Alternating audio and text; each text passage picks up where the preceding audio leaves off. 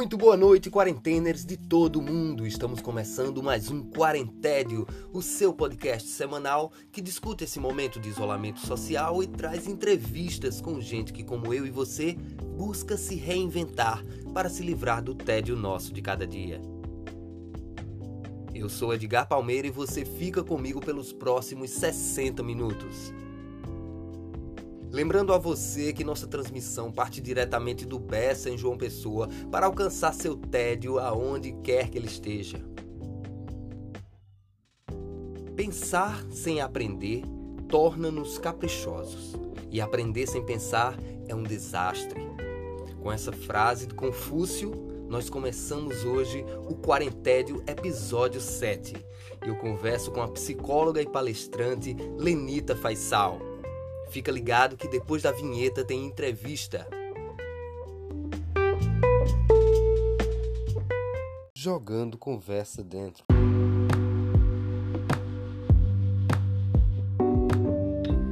E no Quarentédio de hoje, nossa entrevistada é a psicóloga Lenita Faisal. Boa noite, Lenita. Boa noite. Boa noite a todos. Um prazer bem grande estar aqui com vocês hoje. Que maravilha, prazer todo nosso. Ouvir e aprender muito. É, Lenita, eu queria te fazer uma pergunta, é, nosso carro-chefe aqui, que é em que contexto na sua vida a quarentena, a pandemia e o próprio isolamento social chegaram? Então, é, nesse momento da, até entrar a pandemia, né, eu vinha atuando sobretudo na questão do consultório, né? Eu atendo crianças e adolescentes é, em sessões psicoterápicas, é, algumas semanais, outras quinzenais, mas assim, é, numa amplitude bastante grande de faixa etária. Eu começo a atender algumas crianças na faixa de 3, 4 anos é, e atendo até ex-pacientes meus que vão voltando e já estão adultos, é, enfim. É, e aí, nesse momento que, a, que começou todo um processo de isolamento social, de distanciamento, né? As pessoas, eu comecei a ficar bem assustada porque as crianças naquele momento eram tidas como assintomáticas e eu faço parte de um grupo de risco por conta da faixa etária. E daí eu resolvi suspender minhas atividades profissionais. Inicialmente suspendi completamente, até que depois de uns, uns 15 dias é, eu comecei a atender também online. Né? E, mas aí, infelizmente, só pude atender a partir dos 10, 11 anos. Os uhum. pequenininhos, infelizmente, não deu certo de jeito nenhum. Até por pois conta é. da exigência do próprio conselho, né? que é manter o sigilo. E os pequenininhos, eles não ficavam, né? É, ali. Pois é, é uma outra forma, né, de, de se interar com, com o outro, porque aí já não tem mais um contato presencial, né? Tem um veículo entre. Como é, é. assim? É, você notou alguma diferença nas muita, sessões? Muita, muita diferença, né? É, eu estava até essa semana comentando com uma paciente que, assim, ela diz, é, quer dizer, há por parte dos pacientes, sobretudo os adolescentes, uma vontade muito grande que isso até continue depois, porque assim é, há uma comodidade muito grande por parte deles. Eles estão aqui, só basta ligar o celular e ser atendido. Quando para ir para o consultório, tem que se vestir, tomar banho, é, é, pegar o carro, e aí demora, e a mãe reclama porque está atrasado, enfim. E isso não acontece no atendimento online, né? Porque é, dois minutinhos antes eu pergunto, posso ligar? E aí eles dizem, pode, pronto, já está pronto, já está tudo certo, né? Então há uma comodidade muito grande por parte do paciente, mas ao mesmo tempo há uma perda muito grande. O contato é, visual é diferente, o contato físico. Ah. E uma coisa que eu estava discutindo com essa paciente era exatamente isso, de mostrar que lá no consultório, né, é, o que, que acontece? Além de eu olhar o olho, né? É, ainda tem uma possibilidade de eu entender como é que estava o seu humor naquele dia, pela forma como você está andando, é, até pela forma como você se vestiu para ir para o consultório, né? Até a leitura corporal, a leitura da, da sua preparação para ir para lá.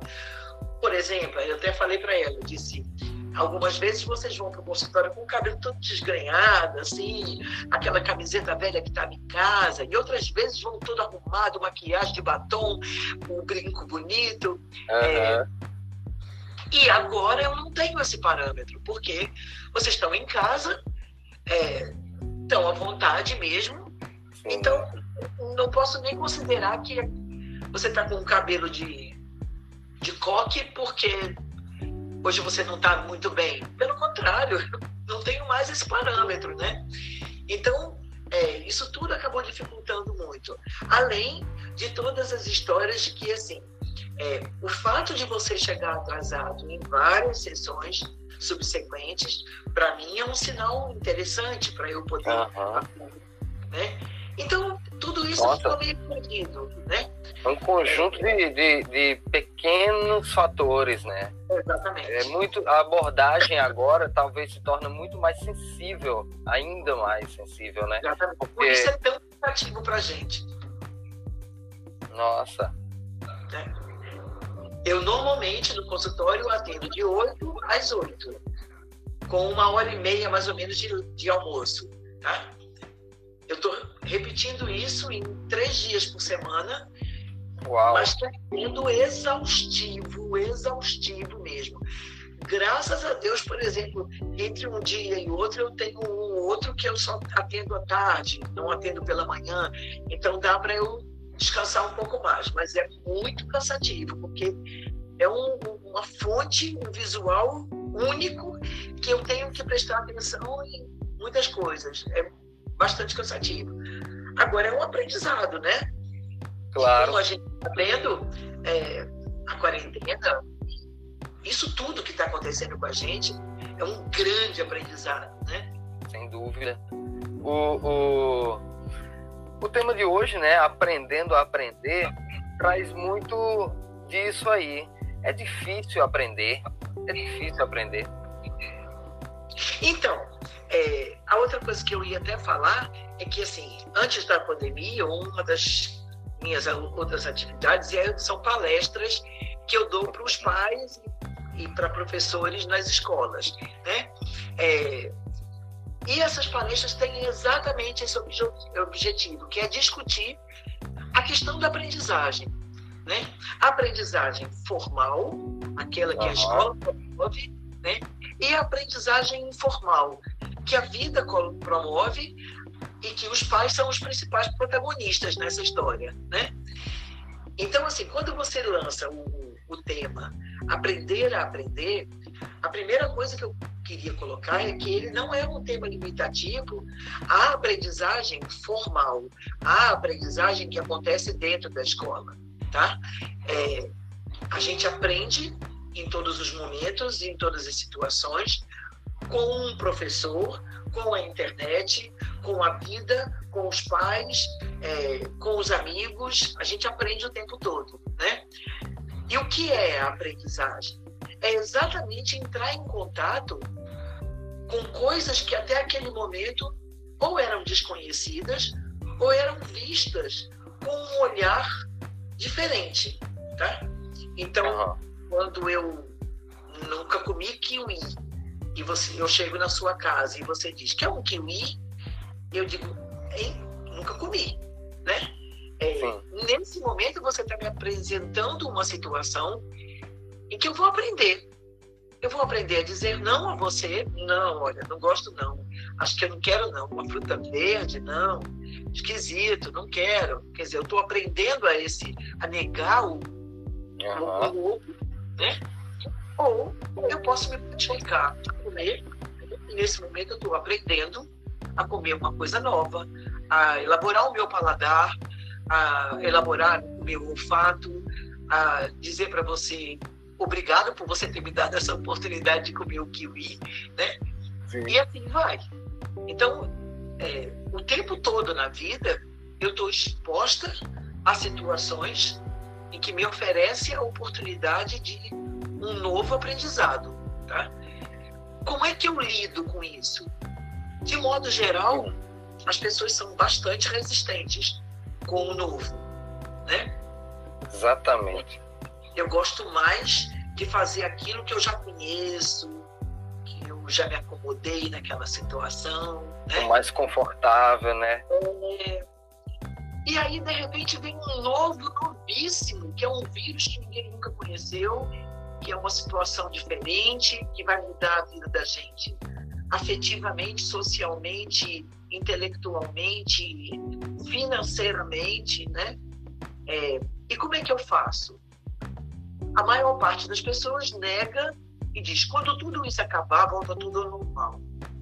Uhum. Que normal, né? Pois é. Quando tudo isso acabar, é, que é a mesma coisa que pode acontecer com um estudante, por exemplo, quando ele está no vestibular, no, no, período vestibular, por exemplo, e ele diz assim: ai, tô doido para o Enem chegar e acabar.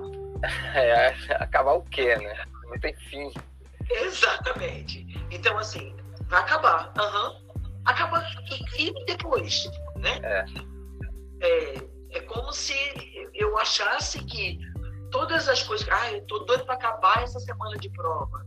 Tô doida para acabar é, essa situação X. Como se as coisas fossem assim, elas tivessem um fim e desaparecessem, né? É, não é assim.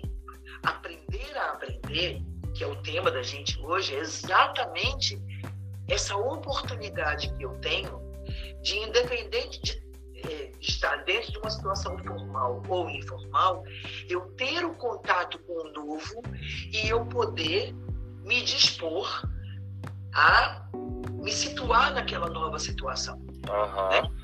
Então eu vou. Ele, é, aquela nova situação pode despertar a minha curiosidade, tá? E eu dizer, oi, o que é isso? Eu vou atrás, tá? É, ou eu posso perguntar simplesmente para você, ou perguntar para minha mãe, ou perguntar para o meu professor: professor, eu ouvi falar que tem um tubarão branco gigante, é verdade? E ele vai me trazer esse dado, mas o dado que talvez ele me traga não me satisfaça. Mas assim, talvez aquele pouquinho que ele me deu seja o suficiente para eu ir atrás e buscar mais coisas, né? Eu acho que a grande história que aconteceu a partir do construtivismo, é, que foi um movimento teórico que começou a discutir a questão de eu posso construir o meu conhecimento, tá? Eu posso também me aproveitar do conhecimento que já foi acumulado pela sociedade pela humanidade ao longo da sua história. Tá? Mas eu não preciso ficar limitada aqui. Eu posso ampliar. E nesse momento, os teóricos né, da, da, da pedagogia, é, filósofos, teóricos da psicologia, trouxeram para a gente três ideias que eu acho fantásticas. Que num determinado momento, quer dizer, quando começaram é, a falar sobre isso, era muito ainda cru. Então houve má interpretação, como há em todas as situações tudo, claro. que aparecem, né? É, o rock and roll foi extremamente mal interpretado no momento o que ele novo é sempre exatamente. É, e essas três ideias dizem respeito ao aprender a aprender, aprender a fazer e aprender a ser. Tá? Essas três ideias vieram juntas, mostrando para gente todo o processo que eu aprendo, tá? ele vai transformar o meu aprender, vai transformar o meu fazer e vai transformar o meu ser. Tá? Então, isso para mim foi assim o maior ganho que a gente teve a partir da quebra daquilo que a, a escola novista né, dos anos 30, 40 e tudo trouxeram. Né? Uhum. Então, que era só a reprodução, agora eles estão mostrando para a gente que eu não preciso só reproduzir. Né? Exatamente, eu, né? Eu posso reproduzir, mas não é só isso. Eu posso construir, eu posso criar, eu posso aprender de uma outra maneira, né?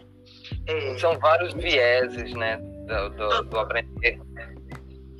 Então, a gente isso que, que você estava falando, é, sobre o reproduzir. E aí chega na aula, né? A gente fala do aprender e aí chega na aula. E o que é essa aula, né? É, a gente, o que a gente entende como aula é um conceito criado lá no século XIX, com os recursos da época, com um contexto político, social. E hoje a gente tem quase né, que, que uma reprodução quando o contexto é completamente diferente e tudo, tudo novo é negado. Então, é, o que seria uma aula, né? Não sei se é negado completamente, mas eu, eu vejo assim como um medo muito grande, né? Toda mudança, ela traz junto esse medo, o medo de que será que vai dar certo, né?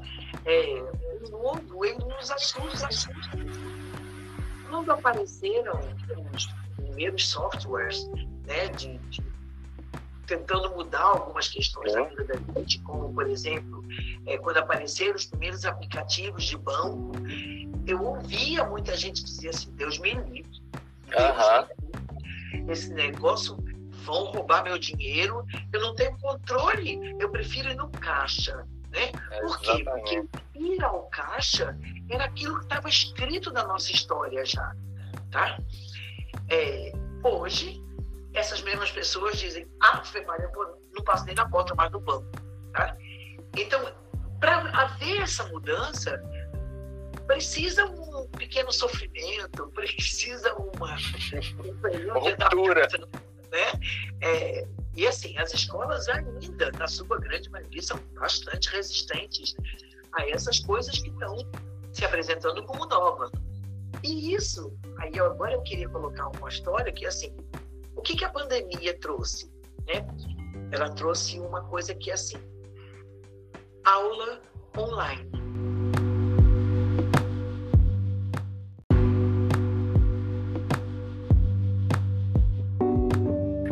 as escolas, na sua grande maioria, não estavam preparadas para isso. Elas não usavam esses recursos ainda.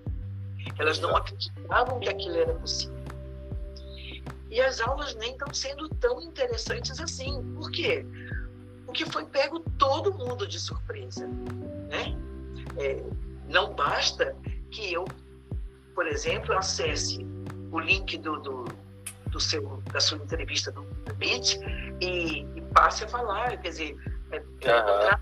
é novo, é novo para mim, é novo para você. Essas coisas não aconteciam antes, né? Então, como é que vai ser isso? É bom, ah, legal, consegui falar legal.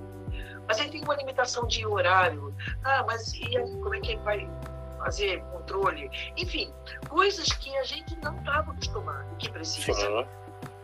recriar, aprender como eu aprendo a dar aula online no período da pandemia? Eu vou ter tempo de fazer um curso de EAD para depois eu é, preparar as minhas aulas, para depois eu usar os recursos disso? Não. Bora lá, aula online. Aí. É o se desenrolar. É. Os professores estão tendo que aprender isso na marra, tá? Alguns mais desenrolados, mas não sei o que, estão tirando de letra. Outros estão penando com essa história, né? É, eu acho que essa, essa, isso que você fala na, na questão do, do, do ensino à distância, ele é reproduzido em todas as áreas, porque é, o canal de transmissão pela internet virou praticamente o, a única forma e todas as coisas tiveram que se adaptar a, a, a esse tipo de transmissão, mas na verdade não houve uma adaptação, não, não houve um, um, um recriar o conteúdo para ser melhor aproveitado, sabendo que o recurso era esse. Foi só assim, o que eu já fazia na sala de aula, eu vou fazer em frente a uma câmera e vai funcionar. E é, não é assim. Não é você a atenção que você tem numa sala de aula e a atenção que você tem olhando para uma pessoa olhando na tela é outra. O comportamento, é, é, enfim, são mil questões que não passam. né, pelo... história que eu estava falando do aprender. Aprender, aprender a fazer e aprender a ser. Né? Porque eu tenho que aprender a aprender dessa maneira. eu tenho que aprender a fazer dessa maneira e a ser uma pessoa com um processo de comunicação diferente, com uma afetividade diferente, porque agora eu não posso mais tocar em você, tá? Não só porque eu estou dando aula pela internet, mas porque eu não vou poder tocar por algum tempo. Né? Uhum. Então, como é que eu vou expressar a minha afetividade de outra forma? Eu preciso aprender a ser afetiva de uma outra maneira. Né? Sabe uma então, coisa? É, é, se reinventa. Diga. Sim. Sabe uma coisa que eu acho bem interessante? São as aulas de culinária na televisão. Tá? É, hum. Eu acho que eu acho que elas, elas nos ensinam isso. Ensinam isso. A, a, é, essa, essa forma de, de transmissão eu acho interessante porque os recursos né, que a gente poderia usar, talvez agora a gente pene um pouquinho, mas eu acredito que muito desse recurso vai ficar entre aulas que podem ser né, em horários invertidos. Muito disso, é, quem realmente já havia trabalhado, escolas ou empresas que já estavam trabalhando assim, realmente deram um passo na frente, né? E, e a internet está aí, as comunidades de interesse, são outros saberes, né? Esse, esse conhecimento ainda mais horizontal é onde a gente aprende como, com quem, de que forma. E a internet, através de Facebook, Instagram, de todas essas, essas comunidades, dentro existem comunidades específicas sobre tudo, né? Então, o conhecimento, ele hoje, mais que nunca, ele está totalmente fragmentado, ele está em todo lugar. Já foi o tempo né, da gente buscar lá na enciclopédia, de, de, ter uma fonte de conhecimento, de ter o professor, o mestre, essa pessoa única do saber. E hoje a gente vive num mundo completamente é, interconectado e esse conhecimento está aí.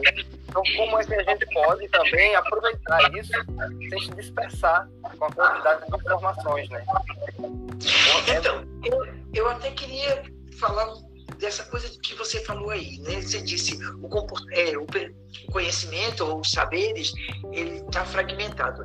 Eu discordo um pouco dessa história. Eu não acho que ele está fragmentado. Eu acho que ele está é, em todos os lugares, ah. né? É, mas ele está integrado, entende? É, a grande questão é que, primeiro, nenhum ser humano vai conseguir ter um conhecimento total de todas as coisas. Então, essa ansiedade a gente precisa baixar, tá? Sim. O maior expert de uma determinada coisa, ele conhece muito, mas ele não conhece tudo, né? Por que, que ele não conhece tudo? Porque todo o tempo novos conhecimentos estão sendo gerados sobre determinadas coisas. Então, Perfeito. a gente não dá conta de acompanhar tudo isso. Por isso, por exemplo, quando as pessoas dizem, ah, é bom agora na quarentena, né? A gente pode ler muito, a gente pode ver muito filme, a gente pode ver não sei o que lá. Sim, mas isso não é uma coisa que assim é obrigação. Se eu não fizer, eu vou morrer de culpa. Não, tá? Uhum. É, caramba, eu podia ter aproveitado a quarentena para me tornar expert é, em pedagogia de não sei o que. Não, tá? Não. Eu acho que a gente está o tempo todo aprendendo. E é essa, é isso que, nos, que tem que nos confortar e que tem que nos é, apaziguar. Tá? Uhum. É, quando eu converso com você, eu estou trocando isso com você. Né? Eu estou trocando as minhas ideias com você. Então, eu vou sair dessa conversa maior um pouquinho. E você também vai sair maior um pouquinho. Quando eu dou uma aula presencial ou é, via internet, é, eu estou trocando com você. Eu estou te dando um pouquinho, você está me dando um pouquinho. Tem até uma história que eu acho muito bonita, que quem conta é o Mário Sérgio Cortella. É, em algumas palestras que eu que eu fui dele, ele contava essa história que eu acho muito interessante, que ele diz assim, duas pessoas vêm andando, tá? E cada uma está carregando um pão na mão. Elas se encontram, elas trocam o pão, uma dá o seu pão para a outra, tá? E elas vão embora, cada uma com um pão ainda, tá? Uhum. Aí uma outra situação, duas pessoas vêm andando, cada uma com uma ideia. Quando elas se encontram, elas trocam essas ideias e elas saem, continuam no seu caminho, cada uma com duas ideias. Exato. A, a ideia que ela tinha anteriormente acrescida da nova, né? Uhum. Então, aproveitar esses encontros e entender que todo encontro, seja ele virtual, presencial, através de um livro, através de um filme, é um encontro de aprendizagem, é uma coisa muito rica para a gente, porque Sim. muda os nossos referenciais. Né? Eu não aprendo só na escola, eu não aprendo só no livro, eu não aprendo só na internet, eu não aprendo. Enfim. Então, essa mudança de referencial que eu aprendo todo o tempo, em todos os lugares, né?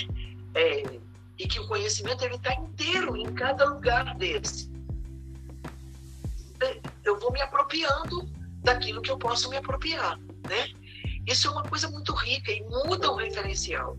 Até bem pouco tempo atrás, um menino estudava muito quando ele lia e relia o capítulo inteiro. Uhum. Aí ele fazia um resumo e respondia um questionário. Uau!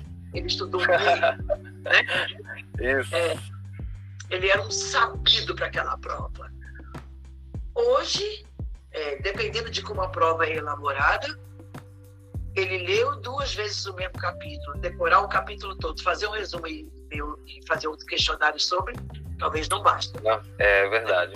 Eu queria que, que você falasse um pouquinho sobre o exemplo da escola da Ponte. Tá. Então. O José Pacheco. É, então, a Escola da Ponte foi uma experiência muito bem sucedida durante muito tempo. É, ela trouxe um, uma, um modelo de aprendizagem é, diferente, né? É, que de uma certa forma assustou inicialmente, porque é, fugia de todos os parâmetros e todos os, os modelos já estabilizados, né? Então, o aluno não tinha uma série, o aluno não tinha uma sala de aula, o aluno não tinha é, um horário para fazer aquilo ou aquilo outro, enfim. As coisas ficavam muito em cima dessa tutoria que o professor tinha que ter com o aluno e, consequentemente, a partir dessa tutoria, havia um crescimento maior desse aluno, menor do outro, enfim, as diferenças individuais eram todas muito observadas e muito é, respeitadas, vamos dizer assim. Então, eu acho que é, ela teve inúmeras críticas, né? Porque as pessoas diziam: ah, muito bem, o cara estuda na escola da, da Ponte e um dia ele sai da escola da Ponte. Como é que ele vai entrar na outra, na outra escola, na escola regular, na escola é, que oferece um outro modelo, né? E esse sempre foi o, o grande problema que as pessoas é, levantaram ao longo de todas as experiências que tiveram alternativas de educação. Em 1960, final dos anos 50, começo dos anos 60, é, a Inglaterra propôs uma escola chamada Sam Hill, né, é, que foi uma experiência educacional onde também não existiam essas coisas é, da formalidade. Bem, é, era uma experiência nova, é, evidentemente que eles arriscaram pra caramba tudo, né? Não foi uma experiência bem sucedida, porque eles perderam o controle da, das crianças e adolescentes. Pronto, e isso foi o bastante para a sociedade como um todo cair, cair em cima, né? na crítica mesmo aquela situação e dizer, tá vendo, né? Isso não funciona, etc, etc. Então, assim, é, todas as experiências alternativas que aconteceram ao longo do processo é, histórico, elas acabaram criando um, um, medo muito grande nas pessoas. eu acho até que a Escola da Ponte ela teve uma aceitação, considerando essas outras experiências. Uhum, até grande, né? Muito grande, né? Um número muito grande de alunos, é, muitas reportagens, eles eram elogiadíssimos do ponto de vista do que estava acontecendo com as crianças, em termos de comportamento, em termos de aprendizagem, de conhecimento, de armazenamento do conhecimento, enfim. Então, é, tiveram uma, um processo muito legal. Só que, assim, é, chegou um momento em que os interesses, por exemplo, das pessoas que pensavam, que faziam a, a, ideia girar, né? é, começaram a dispersar para outras coisas também, que foi o caso, por exemplo, do Zé Pacheco, que acabou é, se encontrando também em outras experiências, enfim, e, e outras pessoas também. É. Hoje, a Escola da Ponte continua né, com a sua experiência, mas assim, a gente já não vê uma, uma coisa tão grandiosa. Bem, evidentemente que com a pandemia ela deve ter sido extremamente afetada, né? Porque Sim. também está fechada, é, como todas as outras escolas. E acho que assim é, a gente pode ver uma coisa muito interessante lá, que é exatamente essa, esse tripé, né? Do aprender, aprender, aprender a fazer e aprender a ser. Todas aquelas pessoas que até um determinado momento, que foi até onde eu também acompanhei, hoje em dia eu não acompanho tão de perto o trabalho da Escola da Ponte, mas assim, foi, era muito forte como aquelas pessoas tinham uma visão de mundo, é, de inserção social, é, enfim, extremamente ampliada, né? É, muito longe do que a escola tradicional oferecia, né?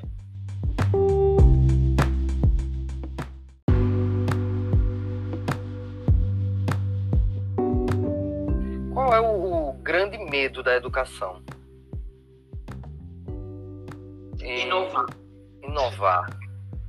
É o grande medo.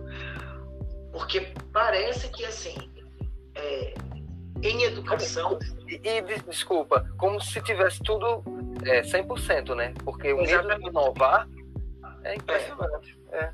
Então, assim, parece que em educação, especialmente, é, aquele jargão que existe no esporte, de que em time que está ganhando não se deve mentir, uhum. parece que especialmente no, no, na educação isso se coloca. Só que eles esquecem de, de, de ver que o time não está ganhando. Tá? É, muitas coisas estão acontecendo é, e a gente está ficando defasado de modo geral, não só no conhecimento, como é, na forma como isso está sendo discutido e transmitido, é, como é, no aproveitamento disso no mundo, né? Então, é, quando a galera entra no, no mercado de trabalho, olha em torno e diz: e agora? Porque aquele conhecimento formalizado ele não se aplica muitas vezes, ele não, ele não encontra um espaço para ele ali. Né? É, e até mesmo dentro da escola. Quantas vezes eu escuto dos meus pacientes ou até dos alunos, quando eu vou fazer palestra para os alunos, que eles dizem assim: vem cá, me conta que é que eu tenho que estudar equação de segundo grau? é, ou outras coisas, como por exemplo, é, por que, que eu tenho que estudar objeto direto e objeto indireto, enfim. Uhum. E, e, isso fica muito confuso na cabeça deles. Aí você pode até perguntar assim, mas não ficava na cabeça da, dos alunos antigamente? Talvez viesse esse questionamento, mas como a gente não tinha outros parâmetros, a gente não tinha internet, a gente não tinha é, uhum um mundo tão globalizado que nos fizesse permitir conhecer outras coisas, a gente não questionava isso, né? A gente engolia e ia levando, né? É, e talvez, quando a gente saía da universidade, a gente realmente encontrava um mundo muito, muito o mesmo. Então?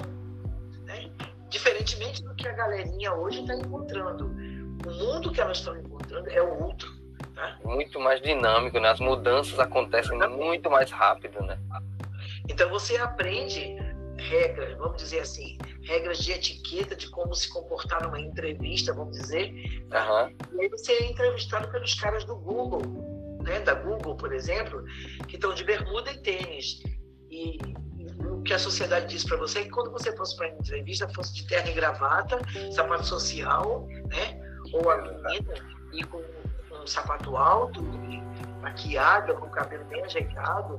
E aí ela chega lá para ser entrevistada pelo cara, o, o CEO, CEO, da Google, e o cara tá de bermuda, tênis, camiseta toda tranquila e tudo, né?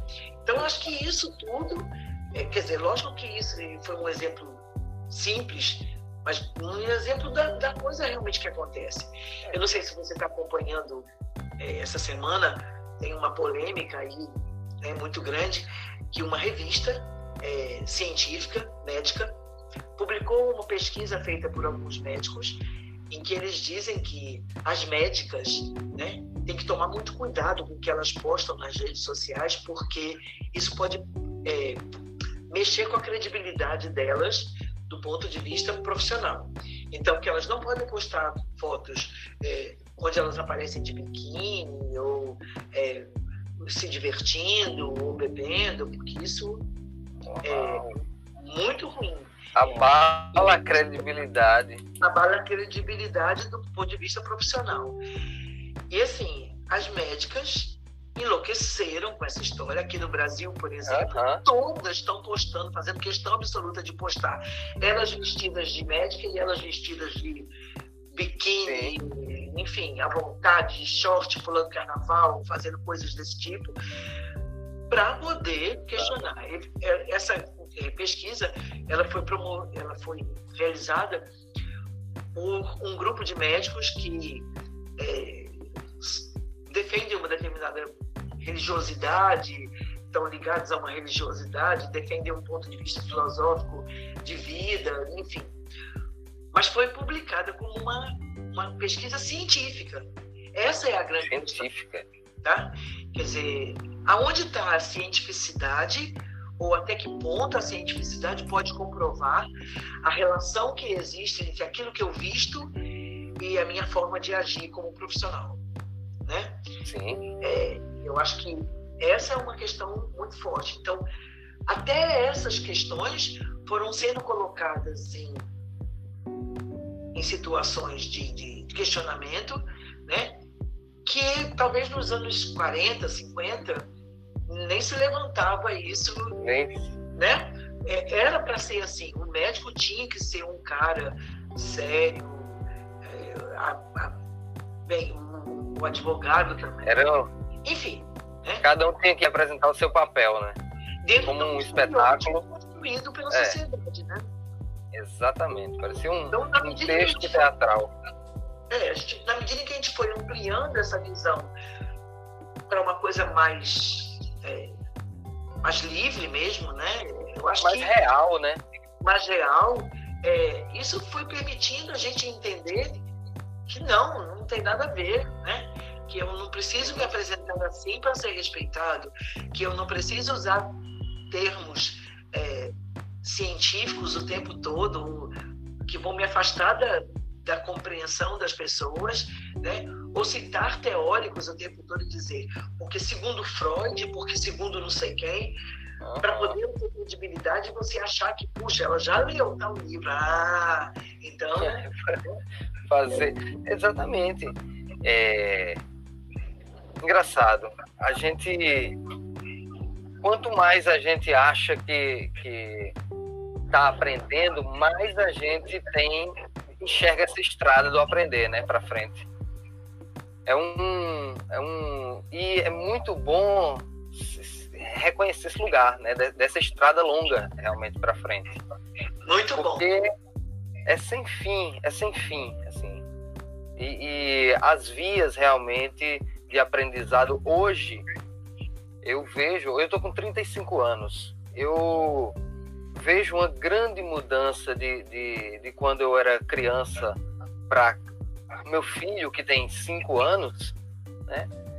completamente diferente de informações, de, de, de é, informações que chegam por várias vias. Então, às vezes ele me conta alguma coisa, ou vem e eu digo, ô Tom, aprendeu aonde isso? E aí ele, ah, no vídeo tal, no desenho tal. E aí você vai vendo que realmente né, são, são vias reais de conhecimento. Então, um videogame, jogos de RPG, é, tudo isso quando a gente consegue é, unir informação ao jogo, né, a gente tem uma aula. Então, essas dinâmicas aí talvez sejam um, caminho para essas aulas online. Talvez o, o formato né, precise ser reinventado nesse sentido, mais criativo, talvez. E aí tem uma. Pode falar. Não, eu acho que sem dúvida isso, né? Porque assim, é, é, o novo se apresentar para a gente como uma possibilidade de uma aprendizagem, né? E não de nos amedrontar e dizer não vamos conseguir. Vamos conseguir. É, é ruim. As aulas estão ruins né, ainda, estão ruins. Mas assim, eu preciso ter essas aulas ruins para entender o que, que eu posso melhorar. Tá? O primeiro bolo que você fizer não vai sair perfeito, não o primeiro bolo vai sair solado.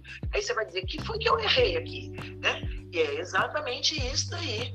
É, só que, como hoje a gente tem uma, uma gama de, de informações gigantes, a gente se acha no, no dever de fazer já o correto.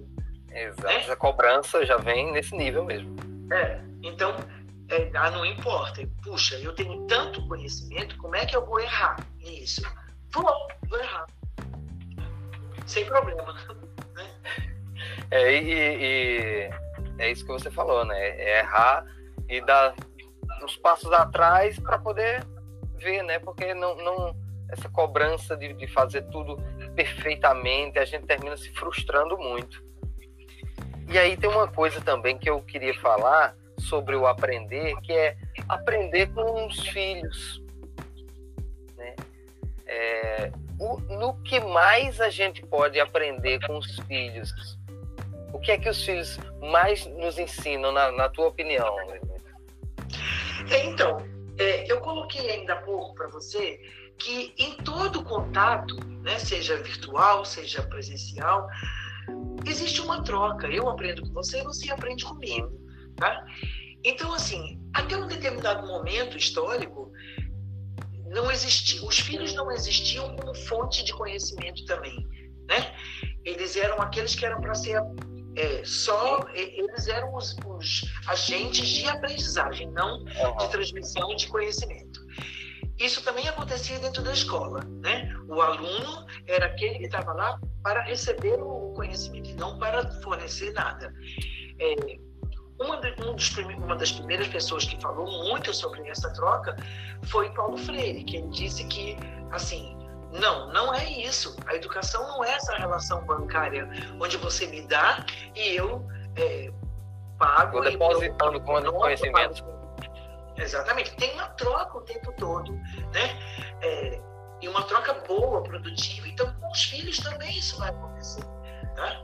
É, é lógico, evidentemente, na maior parte das vezes, a gente consegue, pela nossa experiência de vida, é, ter um pouco mais de conhecimento e, e, a gente vai, talvez, em várias situações, oferecer mais elementos para eles do que eles para a gente. Mas isso não significa que nessa desigualdade eles não possam nos ensinar nada. Eles podem nos ensinar um monte de coisa, inclusive uma nova forma de viver. Uhum. Né? É, que talvez a gente tenha aprendido que é, eu tenho que acordar e tomar banho e depois eu tomo café. É, e aí o filho diz assim: Não, eu vou tomar primeiro o café, depois eu tomo banho. E aí você diz: Não, mas o certo é primeiro o banho e depois o café. E ele diz: Por quê? E quando você ele faz sabe. isso, você não tem a resposta, porque você fez isso, reproduziu isso durante tanto tempo e aí agora você para e faz assim. É, é, não sei porquê. Aí ele faz, pronto, então acho que dá certo também, né? Quer dizer, é uma coisa muito elementar, isso que eu estou colocando, que é uma coisa que faz parte de uma rotina e que você pode dizer assim, não, mas ah, isso aí é uma bobagem. Não, ele está quebrando um modelo, tá? um paradigma que você tem, que você não sabe nem por que, que você tem aquilo. Tá? Você reproduz como uma fé cega. Né? Exato. E eu acho que esse é o maior perigo que a gente está vivendo nesse momento.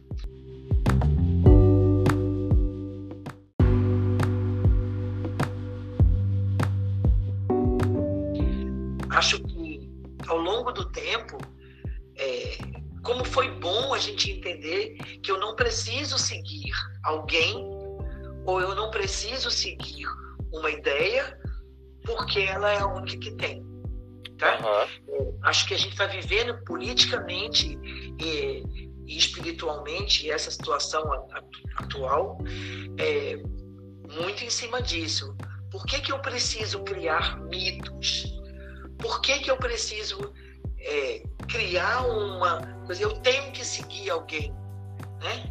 É, não, não tenho. Eu posso quebrar esse modelo, eu posso dizer é, mas peraí, eu até gosto de Edgar, das coisas que ele fala, mas aquilo que ele falou eu não gostei. Eu não, eu não preciso concordar com tudo que Edgar fala, tá? Eu não preciso concordar com tudo porque é o meu professor, uhum. ou é o, o, padre, ou é o. Como é que chama? Pastor, ou é o presidente da república, ou é seja lá quem for. Tá? É, eu tenho que entender que eu sou capaz de, de questionar as coisas. Por isso, quando eu recebo uma notícia sua, eu tenho que parar e pensar: será que essa notícia que Edgar está mandando para mim é verdadeira? Tá? Será que eu não tenho que checar ela primeiro antes de reproduzir, antes de passar adiante ou antes de dizer para mim mesmo: eita, é mesmo, é? Não! Antes de eu me abismar com hum. ela, deixa eu conferir, tá? Coisa que a gente não fazia antigamente, tá? É, eu costumo contar isso para os meus pacientes e eu acho que é verdadeiro. A minha avó dizia uma coisa que, assim, ela dizia para a gente assim: olha, não coma manga e tome leite porque você morre. Leite. E a gente acreditava nisso piamente. Por várias vezes, ou eu deixei de comer manga, ou eu deixei de tomar leite, porque eu tinha comido a manga. Ah, mas eu tomar vou leite. tomar leite porque eu vou morrer. Até que um dia eu descobri uma coisa chamada sorvete de manga. Como que ele era feito? Com leite. Hã? Então eu tomo um sorvete de pura é, aí... com leite e eu não morri até hoje? Não. Ah, então parece que essa ideia é, foi construída, sabe Deus quando, sabe Deus por quem, tá? E que foi só sendo reproduzida. Em algum momento, ela vai ter que ser questionada. Virou uma verdade, Cria-se né? uma verdade. Outras verdades tinham naquele momento e que não eram questionadas. Uma mulher não podia é, tomar banho e lavar a cabeça se estivesse menstruada, porque o sangue subia para a cabeça. Oi? Uhum. Como assim? Né? Então, precisou vir outras, outra geração para dizer: não, não é bem assim. Tá? E essas verdades começaram a ser questionadas. Então, hoje, o filho da gente traz essas referências muitas vezes. Né? Quando a gente diz assim, menino, tá chovendo bem para dentro, senão você vai pegar um resfriado. Ele diz, não, pai, não necessariamente. Eu já peguei um resfriado sem ter tomado banho de chuva. Ou é, eu já tomei banho de chuva e não fiquei resfriado. Então, assim, não é regra isso, né? É uma possibilidade. A gente se condiciona muito, né? A gente se condiciona muito em todos os aspectos, né? A gente... É, eu ouvi um exemplo essa semana não, não lembro exatamente sobre o que, mas se encaixa, que é como o, o, o cérebro, né, como neve, né, e que mais que esse caminho vai ficando forte, todos os carrinhos vão passando sempre por ali. Então eles vai, vai meio que calcificando, né, um único caminho. Então, de vez em quando você tem que fazer nevar de novo para criar outros caminhos, explorar outras coisas, fazer outras conexões. E esse exemplo que você fala do, do, de quando ele te diz, mas por que eu não posso fazer isso? É perfeito, porque é isso. A gente percebe que está reproduzindo tanto quando escuta uma pergunta dessa. E a gente faz, por que não? Exatamente. Por que não? É, eu falo do, falei do, do, do, papel do aprendizado, né? Aliás, do, do que os filhos têm nos ensinado, porque durante o período de, de pandemia, muitos pais, né? É, tiveram seus dias é, completamente reformulados por conta da presença dos filhos por não estar na, na escola, né? Então, eles estão ali sendo pais professores, né? Não que uma coisa esteja realmente desassociada da outra, mas é, tem uma, uma relação diferente e essa relação dos pais com a escola também é muito é, é, necessária que seja bem construída no, num campo educacional, né? Não só do aluno com a escola, mas dos pais também. Essa ponte aí tem que ser bastante sólida, né? Íntima, pra... né? É. Íntima. Agora, ele falou aí assim, é, os pais estão tendo mais, mais possibilidade de, de, conviver com os filhos. Aí eu queria inverter também essa imagem. E os filhos também estão tendo a oportunidade com de conviver. Certeza. Tá? Com certeza. Então eles estão, às vezes, vendo coisas é, naquele pai idealizado, naquela mãe idealizada, ou naquele pai que ele não conhecia, ou naquela mãe que ele não conhecia, é, muito mais presente, né? É, assim como os pais às vezes estão se decepcionando com o filho que ele imaginava que era maravilhoso, os filhos uhum. também estão se decepcionando com aqueles pais que eles imaginavam que era maravilhoso. Ou, ao contrário, estão se é, revelando, estão se surpreendendo com a, a, maravilha que é o pai, a maravilha que é a mãe, ou os pais também se surpreenderam com a maravilha que o filho é. Né? E eu acho que que bom que é, a pandemia deixou é, essa oportunidade tão evidente, né? Sim, é, é esses núcleos, né, familiares, independente de, de, de, de, que forma ela tem essa família, é, a gente teve uma aproximação que eu acho que em algum nível foi bem interessante, né? É, porque os, os embates também são interessantes. Então, entender... e usando a sua própria história, eu acho que a pandemia foi a neve nova. Sim, exatamente. Perfeito. Foi essa que, neve que a gente. Que pôde botar e meio que cobrir aquele caminho que a gente sempre fez. E peraí, deixa ver, tem outras possibilidades, né? É isso mesmo. Ô Lenita, é, o que é que você deixaria para as pessoas que estão quase sem esperança que essa pandemia acabe, que essas relações é, se resolvam. O que é que você deixa assim de, de, de mensagem para quem está no limite da quarentena? Então, eu acho que a primeira coisa que eu eu adoro história, sabe? E eu gosto muito de pegar os fatos históricos e ler sobre eles para entender um pouco mais aquilo que a gente está vivendo. É, a gente está vivendo uma guerra, né? Uma guerra é, silenciosa, uma guerra que não tem míssil, que não destrói as nossas casas, destrói outras coisas da nossa vida, mas não destrói as nossas casas. E acho que assim, é, quem viveu a Segunda Guerra Mundial como judeu, como fascista, como nazista, como gente que não, não se posicionava, tá? É, viveu durante muito tempo isso. A Segunda Guerra Mundial demorou muito, né? Foram muitas pessoas mortas, foram muitas pessoas sofrendo, e as pessoas tinham que viver com a penúria, com, com a mudança de vida, com a mudança de economia. Muita coisa mudou em muitos lugares, tá? O Brasil, por exemplo, ele não teve guerra aqui, ele mandou alguns soldados, mas ele não teve uma guerra acontecendo aqui.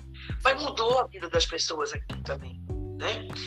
Então, eu acho que, assim, é, esse novo, que é o, coronavírus na nossa vida, é, vai fazer com que a gente tenha que repensar a nossa relação com os outros, a nossa relação com a natureza, a nossa relação com a política, a nossa relação com a economia, com a espiritualidade, com a sexualidade, é, com os preconceitos todos. Eu acho que o novo está nos trazendo, o novo, o, o vírus está nos trazendo essa oportunidade, tá? Da gente refletir sobre essas coisas todas. Não acho que todo mundo vai sair muito bem dessa situação. Uhum. Todos seremos felizes para sempre, tá? Não foi assim. A história já nos mostrou que todos os, os lugares onde tiveram situações de guerra, de destruição, de tá? não foi fácil quando acabou tudo, né? Até porque muitas guerras dessas nem acabaram totalmente, né? É, ainda continua, ainda continua a tentativa de eu ser superior a você e tudo isso. E acho que a gente precisa olhar para a história, estudar história, para entender o que está acontecendo com a gente e parar com essa ilusão de que vai acabar ali na frente e aí tudo vai voltar como era em fevereiro do ano passado.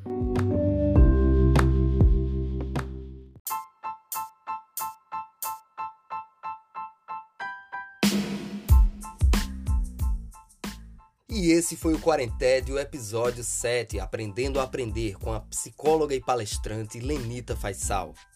Semana que vem, no episódio 8, Poesia contra Tudo. E se você não assistiu os episódios anteriores, volta lá e dá uma conferida. Um salve para geral e até domingo que vem.